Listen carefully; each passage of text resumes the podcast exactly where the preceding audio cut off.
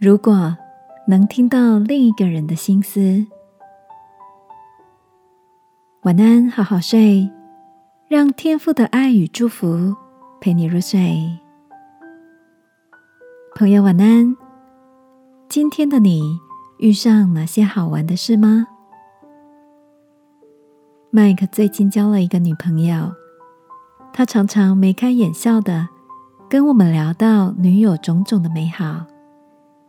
但他也很苦恼的说：“我其实不太懂女生呢，想送个礼物讨她开心，又不知道送什么好，适合她，好像也不能直接问。”麦克讲到之前看过的一部电影，男主角在某个夜晚过后，突然可以听见女生心里的声音，从此男主角就变得很讨女性的喜欢。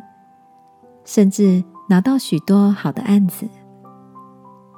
麦克说，他也想要有这种特别的能力，这样他就可以在女友需要的时候出现，还可以得知女友喜欢什么，不喜欢什么，从此就无往不利了。听他说着说着，我们哈哈大笑的，也感到麦克十分的珍惜这段难得的感情。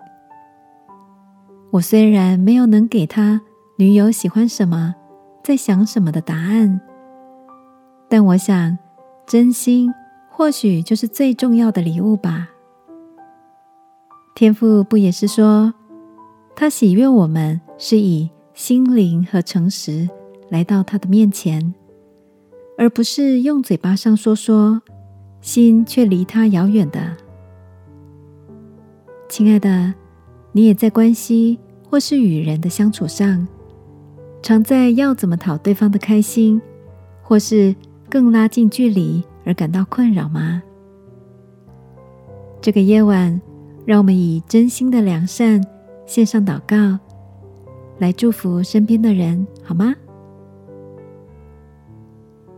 亲爱的天父，愿你保守我的心，以真实与良善。来祝福我的朋友，使他们一生都走在蒙福的道路里。祷告，奉耶稣基督的名，阿门。晚安，好好睡。